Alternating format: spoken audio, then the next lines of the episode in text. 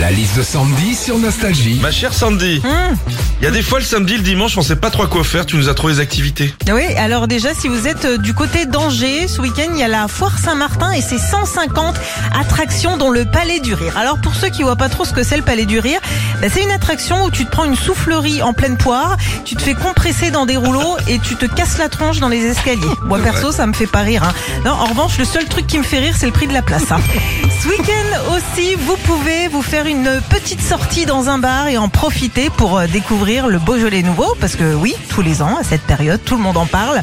Alors, t'as fait le Beaujolais pif hier soir? Ouais, on est sorti avec Jean-Marc. Alors, il est comment? Ah bah, je sais pas, on est resté toute la soirée à la bière. Enfin, si vous êtes dans le Nord, Dimanche, à 16h, l'Orchestre national de Lille reçoit l'Orchestre philharmonique de Strasbourg. Ce concert sera l'occasion de redécouvrir entre autres le troisième concerto de Rachmaninoff par le jeune soliste Alexander Malofeff.